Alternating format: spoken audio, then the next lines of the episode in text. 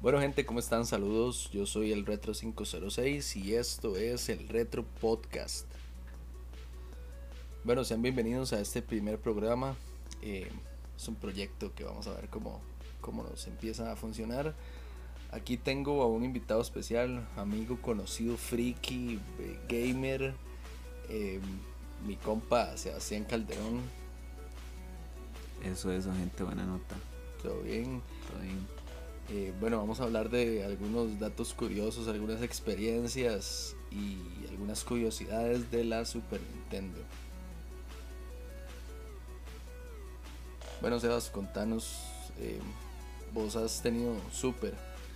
Madre, sí, tuve un Super Nintendo por 16 años.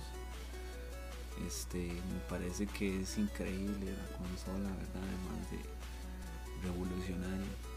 Es decir, la, la NES ya había pegado, pero ¿Es tu favorita la Super? sí, la Super Sí. Nintendo es mi favorita de todas las consolas. Ya lo que se quedan atrás, más que todo como por una cuestión de gráfica, siento yo, pero a nivel de jugabilidad y dificultad, el Super tiene demasiados títulos y, y era, era diferente, ¿verdad? O sea, los juegos tenían una dificultad distinta, no era como, no sé, creo que tiene como esa cuestión de, de generación. Esa facilidad Claro. también, digamos, que me agradó mucho era que en algunos juegos podías guardar, ya podías guardar las partidas. Digamos, en los de NES tenías que darle, darle, darle, darle. A morir, a no- morir, sí. Ahí si se te En iba la luz. En la mayoría de títulos, sí. y ma, alguno que te haya significado bastante, así que hayas dicho, ma, ese juego es realmente Uy, madre, bueno, está, está complicado el asunto ahí, ¿verdad? Porque hay de diferentes tipos, ¿verdad? Eh, pero creo que el más significativo sería tal vez Chrono Trigger por toda una cuestión, eh, digamos, los dibujos, ¿verdad? Eran los mismos de, de Akira Toriyama, de Dragon Ball. Entonces ya era, ya, ya era súper llamativo eh, la música, la historia y dime yo qué iba a estar hablando yo inglés en ese entonces si tenía como nueve Hablando de años, una sonido, se así. supone que fue, hasta donde tengo entendido, fue en secreto el chip del, de sonido, ¿verdad? No, el del Super Nintendo Ajá. sí creo que fue el mae de, de la Sony eh, Ken Kutaragi creo que se llama ese mae y el mae trabajó para antes de de, hacer- de lanzarse con Sony la PlayStation el mae creo que fue el que breteó como el chip de sonido de Super Nintendo sí, porque era muy bueno, sí era muy bueno. Me acuerdo que si tenías un tele de los viejos con, con, con un par de parlantitos sonaba pero perfecto. Sí, man, sí, tenía muy buen sonido. Realmente el Super en ese aspecto ya, ya era otra, ya era superior, ¿verdad? La NES. No, y a nivel de gráfica también. A nivel de gráfica. A lo que iba es que ahora, pues sí, hay juegos difíciles y todo, ¿verdad? Pero lo que se valora más es como que jugues en línea o el nivel de gráfica, ¿verdad? Y se olvida tal vez como la jugabilidad que era por lo que apostaban en las consolas en esos, en esos años, ¿verdad? En ese entonces, que era algo que se pudiera disfrutar realmente. La competidora directa de la Super era la Sega Genesis. En, Estados momento, Unidos, En Estados Unidos. sí, en Estados Unidos. Y, y, digamos, de las, de las tres Super Nintendo que salieron, ¿cuál versión tuviste? Madre, tuve la caja, la grandota, y tuve este, el mini que está ahí en el video. Ok. Tuve ese Super Nintendo ¿Y pensás que tiene mejor? Pero la caja, la caja fue la que me duró eh, casi los 16 años. Sí, es que realmente e- es poca la cantidad de estas, por lo menos que yo he visto, de, las, de la versión Slim. No sé si se le dice Slim o se le dice Light, o- pero la que significó y marcó, creo que la generación de muchísimos es la cuadrada. También, bueno, estábamos leyendo unos datos curiosos que la SNES, digamos, pues, fue pensada para un sistema anti-derrame porque ya llegaban demasiadas consolas a servicio técnico. Entonces Nintendo pensó en una estrategia para En Estados Unidos. digamos, el, sistema de soporte de Estados Unidos recibía muchas quejas de que de derrames de comida y líquidos sobre la consola, ¿verdad? Que la consola se la fiebre. porque la usaban, no, de ahí, porque la usaban de mesa Sí, como es tan pequeño en esa. y era plana y era plana, entonces para evitarse ese problema eh, le hicieron como esa forma, ese, esa forma cuadrada y todo vistoso ahí, más incómodo, poner- ponerle algo encima. Bueno, ahí hablando de, de un- todo un poco, aquí vemos que Super Mario World fue uno de los juegos más vendidos de la Super Nintendo. Sí, sí, ese. Ahí, manda Y- la parada, ¿verdad? ¿Quién no ha jugado Super Mario también? Sí, es que era parte de que venía incluido también en el paquete de inicio, ¿verdad? En la consola. Entonces, digamos, no tienes que comprar otro juego, venía con Mario. Vos sabías que le ibas a dar Mario hasta que tuvieras otro cartucho o se quemara el Mario. sí, claro, no, pero sí, Mario también tenía lo suyo. Sea, no, no lo pongo como mi favorito, pero, pero. Pero- tenía lo suyo. Digamos, si uno lo jugó hasta. Hasta terminarlo, es decir, sacarle todo, ¿verdad? Que ese es un punto ahí clave porque hay mucha gente que ve el juego eh, tal vez como muy infantil, ¿verdad? Pero si usted se pone en plan de jugarlo, sacar todo, ¿verdad? Todos los secretos y todo, el juego tiene su dificultad, ¿verdad? No es, No, es como súper que complicado. Un chiquito va a llegar ahí y todo fácil, se va a echar el juego a la bolsa. Tal vez sí lo juegan, pero no lo completan tanto. Bueno, a mí me tomó algún tiempo poder completarlo todo. ok, tengo el dato, se llama Super Nintendo Junior. Es el Junior, no es Lite ni, ni XS. este. Bueno, yo voy a contar mi anécdota. Yo eh, realmente no empecé con lo que fueron juegos de Super Nintendo a, grande. Pero llegó a mí un Super Nintendo dañado. Conseguí un adaptador de corriente que ni siquiera sabía si funcionaba. Que al final, por cierto, ese Super Nintendo se lo regalé a un amigo. Em, empezamos a jugar con cartuchos que conseguíamos sin carátula, sin absolutamente nada. Y me acuerdo que de los primeros que llegaron era el Mario All Stars.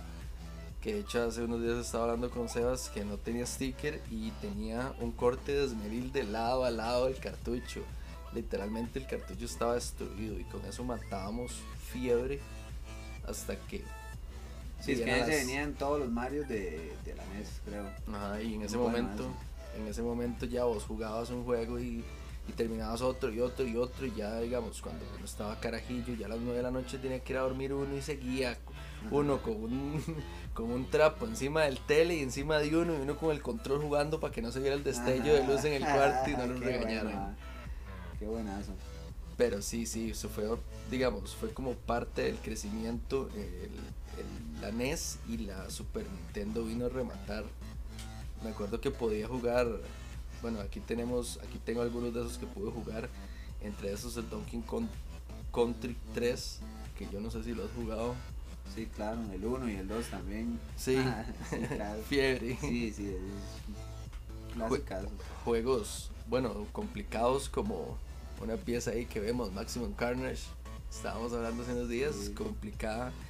Es un juego que requiere destreza, sentarse, analizar el juego, porque si no, No, y que es- ese juego tiene la particularidad de que no puedes salvar, ¿verdad? Es decir, eh, ese juego es para, lo pones y es para ganarlo ese mismo día, ¿verdad? No es que puedes dejarlo ahí en un salvado y, o con una clave seguir donde quedaste, no, ¿verdad? Entonces hay que darle y, los enemigos son durísimos.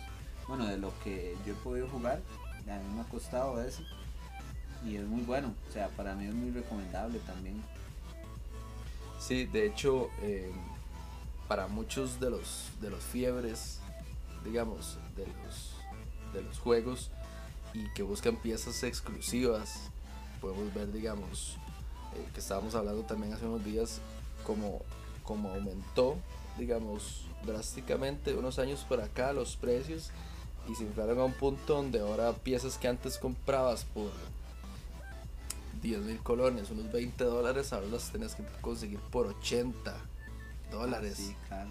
Sí, se volvió toda una, una cultura, ¿verdad? Este, esto de, la, de las colecciones. Hubo como un momento donde hubo una explosión, yo no sé, de gente que empezó a coleccionar y gente que empezó a comprar este todo, ¿verdad? Y revender.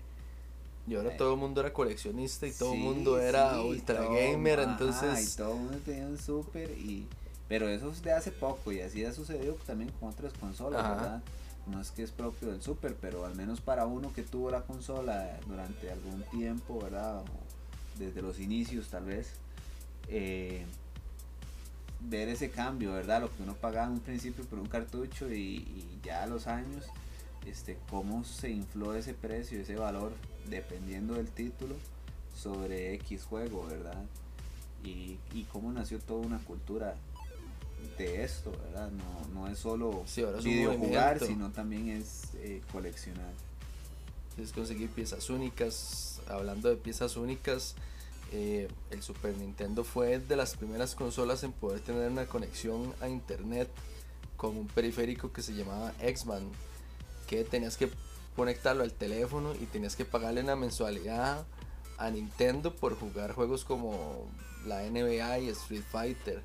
Pero en ese momento estamos hablando que el internet no estaba tan desarrollado como lo está ahora. Entonces no era tan llamativo jugar en línea con la gente, sino tal vez compartir con algún amigo o vecino. Claro, pero ya igual supervisionarios, ya ellos, los de Nintendo, ya supervisionarios de tal vez lo que se avecinaban, tal vez lo que no había eran las posibilidades de generar la, la conexión o la compatibilidad al nivel como la tenemos ahorita, ¿verdad? Pero ya ellos ya habían echado de ver eso, ¿verdad? Entonces, ese es el, ese es el vacilón con el Super, ¿verdad? Que traía, fue revolucionario en un montón de cosas no solo en los videojuegos en sí, sino todo lo que venía con ella, ¿verdad? ¿Usted qué opina? Hubo bastante rivalidad con, con Sega y Super Nintendo. Mae, viera que yo la Sega yo no la sentí aquí en, en Costa Rica, por decirlo así. Eh, digamos, yo he visto que sí, que, que Sega fue la que se dio con, con Nintendo. Es decir, Super Nintendo casi no tuvo éxito en, Estados Unidos, no- o no tuvo el éxito que tuvo en Japón. Y en, en Norteamérica, en Estados Unidos, lo que estaba era Sega, digamos, ya Sega ante, un tiempo atrás ya había lanzado, no me acuerdo cuál Sega era, pero el negro, Sega negro. Y lo que Sega tenía era que los Master juegos eran, los juegos eran más rápidos. O sea, la, la movilidad era muchísimo más rápida. Entonces, por ahí Nintendo no superaba a Sega en eso, pero Nintendo costaba más como por los colores y por los detalles, una mejor tarjeta gráfica. No era, no, era, no era tan ágil como Sega, pero, pero visualmente era uf, superior, ¿verdad? O sea, los colores y la nitidez de los juegos, de los juegos, como entre, no sé, Mortal, Mortal de Sega y Mortal de Super es una diferencia, pero abismal. Y los precios en Estados Unidos, digamos, eran también bastante drásticos. Porque podían costar hasta 30, 40 dólares menos un Sega Genesis a un Super Nintendo. De hecho, siempre en la publicidad Sega trataba de hacer a Super Nintendo como, como un juguete. Hacerlo como, como que era para niños exclusivamente y trataban como de meter a Sega como en el público adulto, como en el, Como algo más serio, algo más serio. ¿eh? Exactamente, como- maduro. exactamente. Y mm, bueno, datos curiosos que tenemos por acá. Eh,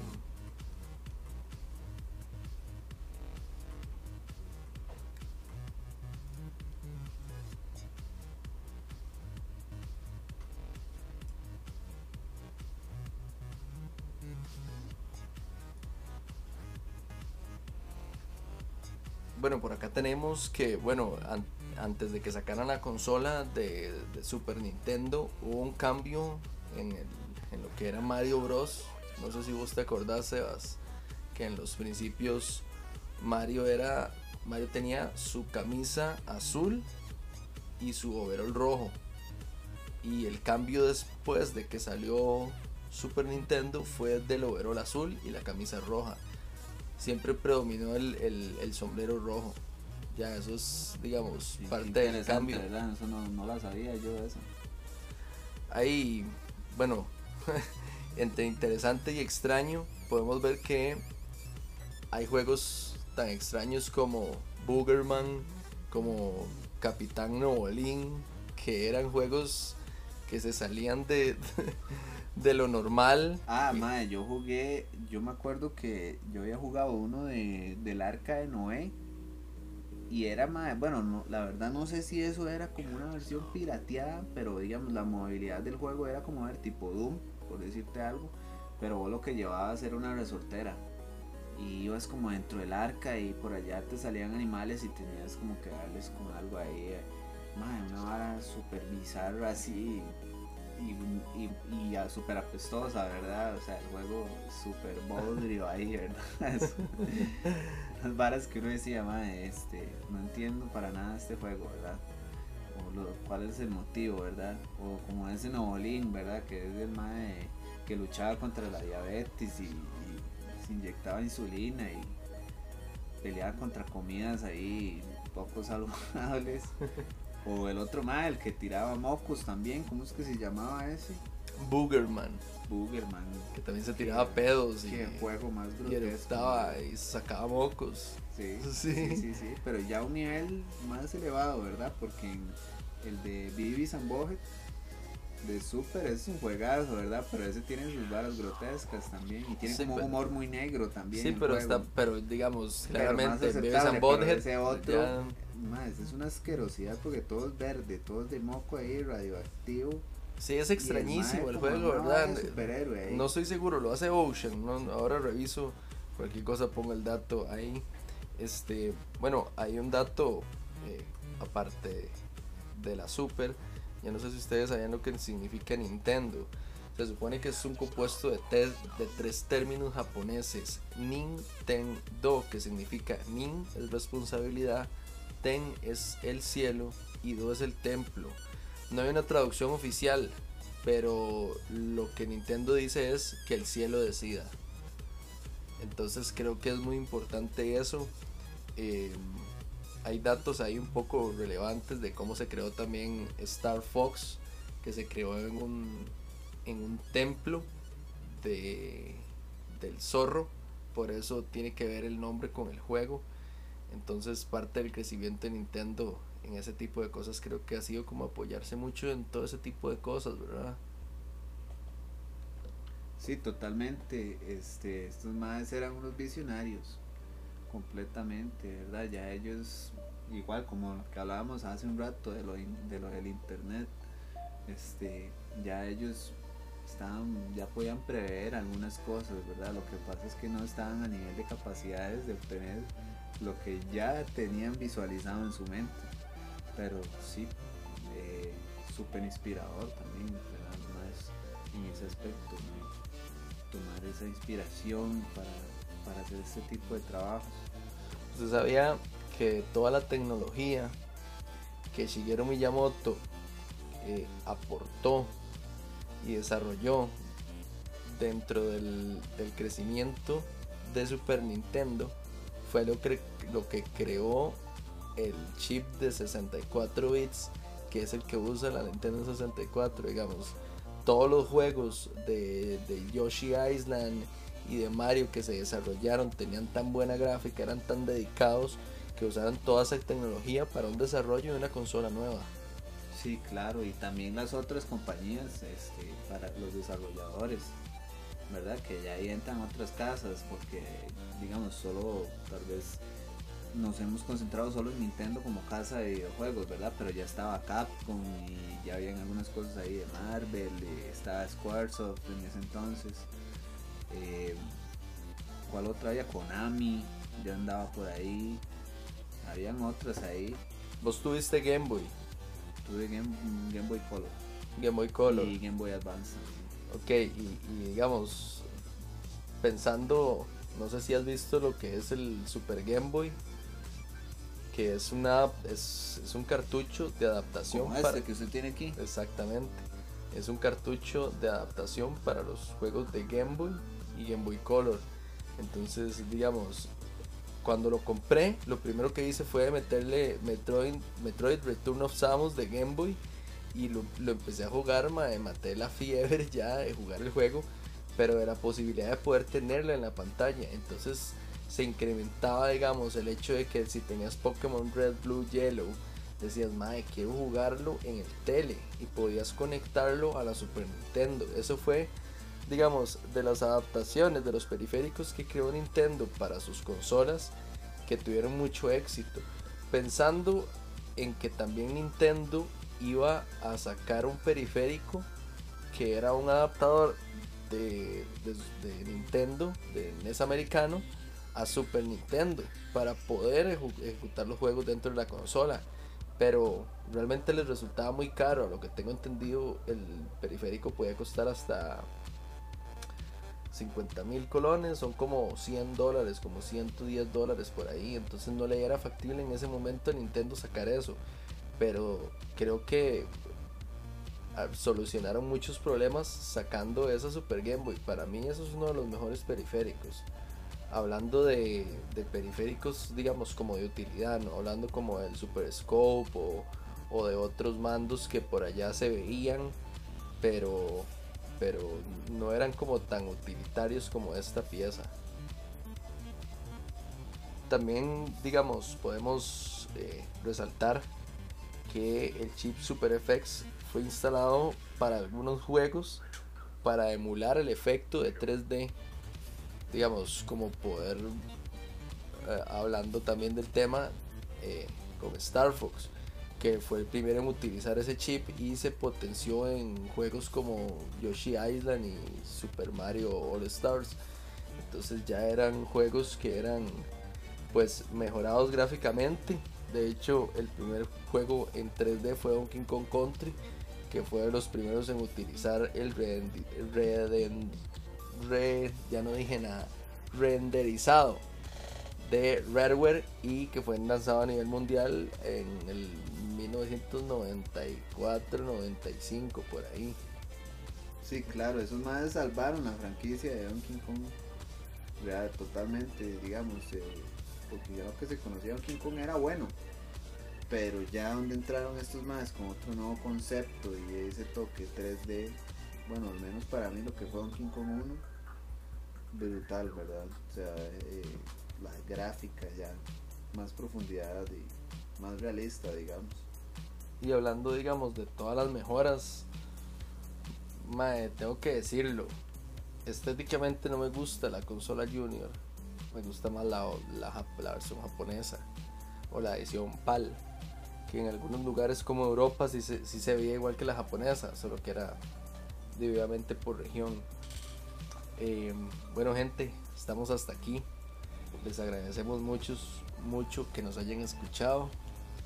Eh, yo soy el Retro 506. Mi amigo Sebastián. Buena nota ahí por la invitación. Pura vida. Seba, si lo quieren buscar en redes sociales, ¿cómo lo encuentran? Eh, pueden buscarme como Acid Brain Series. Bueno gente, y esto fue todo por hoy. Yo soy el Retro 506 y esto fue el Retro Podcast.